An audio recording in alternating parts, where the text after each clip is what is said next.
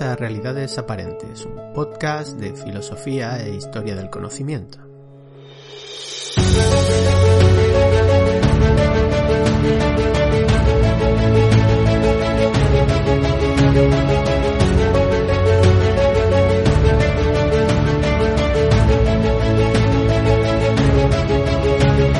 El placer es el mayor bien. También es el propósito de la vida, según Epicuro. Esta doctrina, llamada hedonismo, no es original suya, proviene de la escuela cirenaica, fundada por Arístico, aquel que fuera discípulo de Sócrates. Sin embargo, el hedonismo epicúreo no es el mismo que el de los cirenaicos, hay algunas diferencias. En el hedonismo cirenaico, aunque el placer del alma es importante, se cultiva especialmente el placer terrenal. Para Epicuro, el placer se entiende de otra forma. Debe entenderse como la ausencia de dolor en el cuerpo, lo que él llama aponía, y la ausencia de turbación en el alma, la ataraxia. En resumen, el bien supremo es la ausencia de sufrimiento.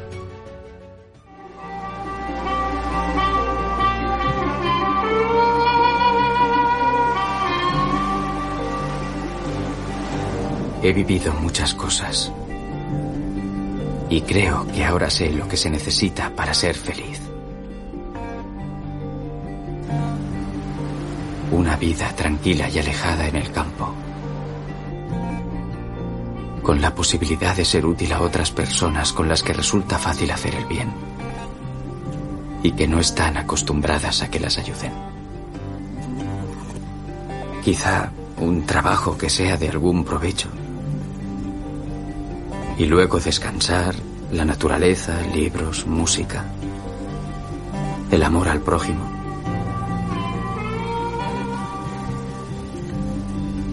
Esa es mi idea de la felicidad. Y para culminar todo lo anterior, que usted fuera mía y que tuviéramos hijos tal vez. ¿Qué más puede desear el corazón de un hombre? Para entender la filosofía de Epicuro, conviene situarnos en el contexto histórico. En esta época, llamada helenística, en la que Alejandro Magno acaba de morir, sus generales andan repartiéndose los pedazos de ese imperio macedonio. El ciudadano griego, que antes era habitante de la poli, ahora ya eh, no es un ciudadano, sino que es un súbdito. Ese animal cívico aristotélico, cuya señal de identidad era la pertenencia a esa ciudad, a esa polis, ahora se ve privado de los asuntos de la ciudad. En este contexto de decadencia de la ciudad griega, también las escuelas filosóficas de Platón y Aristóteles eh, están en crisis.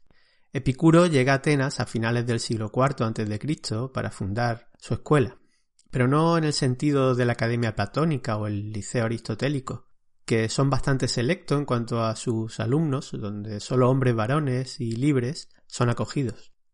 Compra una casa en las afueras, junto a un huerto o un jardín, aunque más que una escuela es una especie de comunidad de amigos, de comunidad filosófica. En ella tienen cabida hombres, mujeres, esclavos y cualquier persona que quiera acercarse a la doctrina de Epicuro. Su filosofía no se centra tanto en la metafísica, sino que dirige su atención hacia el hombre, hacia el ser humano, y cómo éste debe vivir su vida. La filosofía de Epicuro tiene tres ejes principales, la canónica, la física y la ética. La canónica es una suerte de teoría del conocimiento útil para conocer el mundo y sobre todo para saber distinguir qué es aquello bueno de aquello malo, en el sentido de bueno o malo para la felicidad del hombre. Frente a las ideas platónicas, que nos decían que el mundo no puede ser conocido mediante los sentidos, Epicuro toma una posición radicalmente contraria.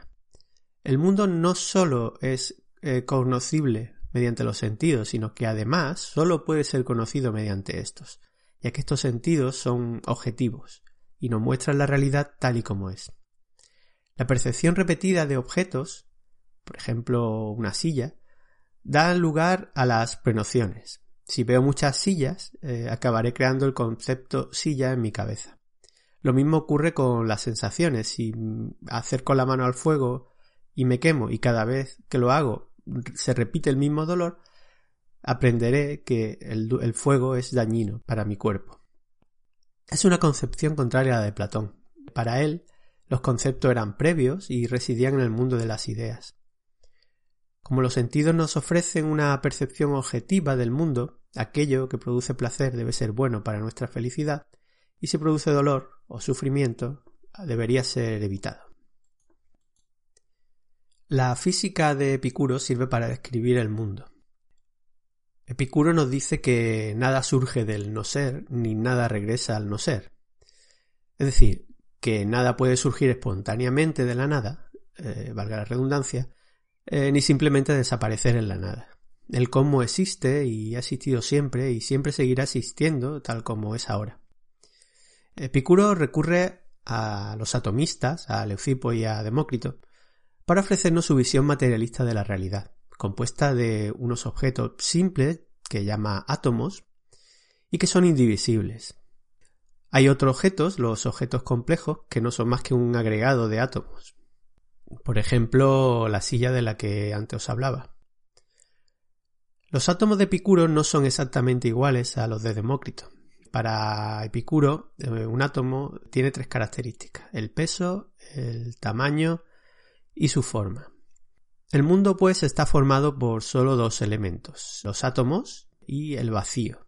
Pero no es un vacío en el sentido de Parménides, de un vacío como no ser, sino un vacío que permite que los átomos puedan moverse, que exista el movimiento. Si no existiera un vacío, los átomos o los objetos no podrían moverse. Así pues los átomos, en virtud de su peso, caen hacia abajo. Pero si los átomos caen hacia abajo, y lo hacen de forma paralela, nunca llegarán a tocarse.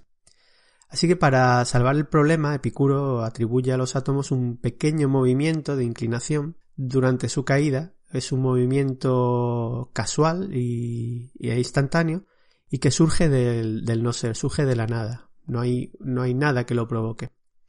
Esto permite que los átomos choquen entre sí y terminen formando objetos complejos y a su vez formando el mundo.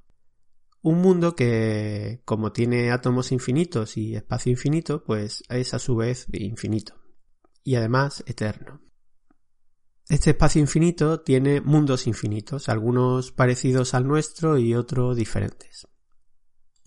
Aún así, este mundo es eh, en esencia el mismo durante toda la eternidad. Es decir, que no varía en su, en su esencia. Los átomos son los que son y no aparecen ni desaparecen nuevos átomos. Esta visión choca con la cosmología aristotélica, que pretendía un mundo finito, limitado por la esfera de las estrellas, y con la Tierra en su centro. Así pues, la visión del mundo de Epicúros es absolutamente materialista, lo que significa que no solo la materia está formada por átomos, también el alma e incluso los dioses. Cuando morimos, el alma, que es material, también se disuelve y muere. Los átomos que forman el alma son más ligeros y, etéreos que los del cuerpo, y es por ello que no los percibimos con nuestros sentidos. También distingue un tipo especial de átomo al que no bautiza con ningún nombre concreto y que es distinto a todos los demás. Y estos átomos son de los que están formados los dioses. Otra diferencia entre los átomos de Demócrito y Epicuro es que este último dice que los átomos están formados por pequeñas partes indivisibles, aunque diferenciables. Él los llama mínimos, por ser la mínima parte constitutiva de cada uno de esos átomos, pero también es la medida mínima del vacío, del tiempo o del movimiento. Esto le permite superar las paradojas, las famosas paradojas de Zenón, como la de Aquiles y la tortuga. Así pues, eh, frente al mundo teleológico de Aristóteles, donde todo tiene una función y un cometido, el cosmo epicúreo es absolutamente azaroso gracias al clinamen, a esa inclinación aleatoria e instantánea de los átomos. Tanto la canónica como la física epicúrea persiguen servir de fundamento a la ética, que para Epicuro es la parte más importante. Una ética, como ya hemos dicho, hedonista, en la que la felicidad es la finalidad de la vida. Pero los placeres para Epicuro, muy al contrario del significado que atribuimos hoy a las palabras epicúreo o hedonista, no se refieren solo a los placeres del cuerpo, sino principalmente, sobre todo, a los del alma. Para Epicuro, el placer y, por tanto, la felicidad es la ausencia de sufrimiento. Se trata de un placer reposado, que él llama catas temático, y diferencia entre tres tipos de placeres. Por un lado tenemos los naturales y necesarios, como por ejemplo comer cuando se tiene hambre, beber cuando se tiene sed o arroparse cuando se tiene frío. Estos placeres hay que satisfacerlos siempre, pues son la base de la felicidad. Curiosamente, Epicuro mm, excluye de estos placeres la pasión y el amor, ya que dice que perjudican la ataraxia o la tranquilidad del alma. Luego tenemos los placeres naturales y no necesarios, por ejemplo, tomar buenos vinos o, comer abundantemente, eh, más allá de, lo necesario para calmar el, hambre, y dicen que estos placeres han de limitarse. Y por último tenemos los placeres no naturales y no necesarios, como el deseo de riqueza, de poder, de fama o, de lujos. Y estos sí que hay que evitarlos siempre, pues perjudican la ataraxia. Así pues, para vivir bien, que es lo mismo para ser feliz, el ser humano ha de limitarse al primer grupo de placeres. Eh, pues estos son obtenidos fácilmente por cualquier persona. De esa forma no necesitaremos riquezas, ni nada más que sea externo a nosotros, lo que nos llevará a ser autosuficientes, en lo que se llama autarquía. También eh, Epicuro exalta el valor de la amistad como ingrediente para la felicidad. Para Epicuro la amistad eh, es algo bastante importante. Respecto a la política, Epicuro nos aconseja vivir ocultos. Con esto nos invita a no participar en la vida pública o en la política.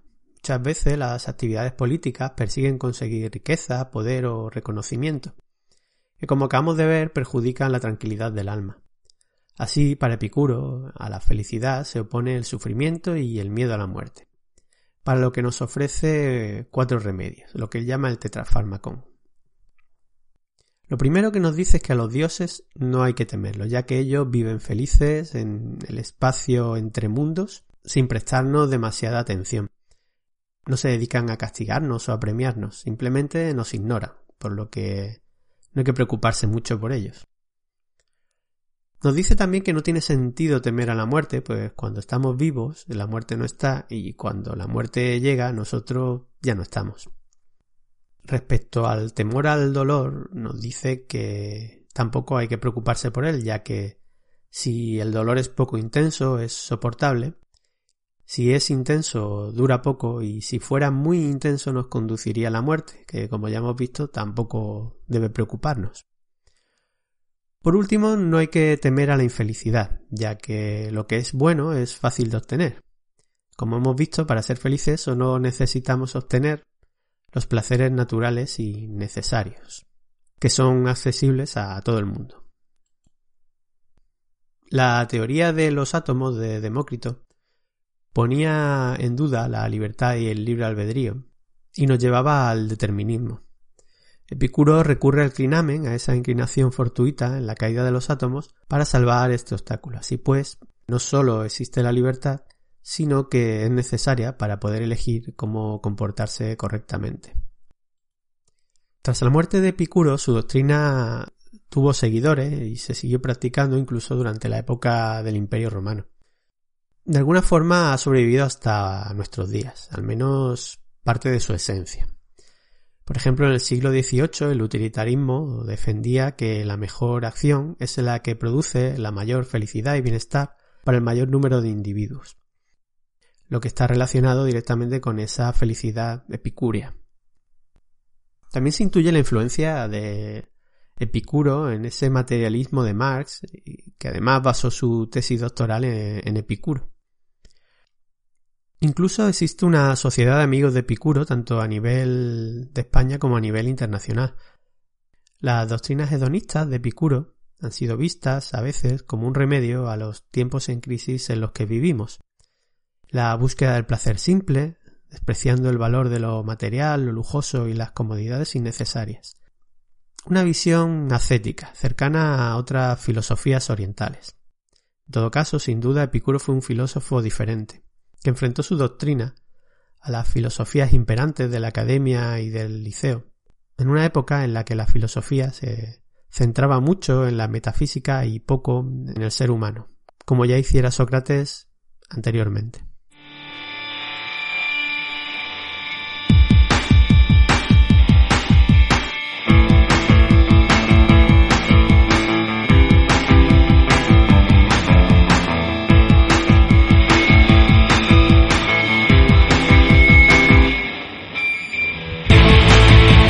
Pues hasta aquí el podcast de hoy. Espero que Epicuro sirva de inspiración para buscar la felicidad.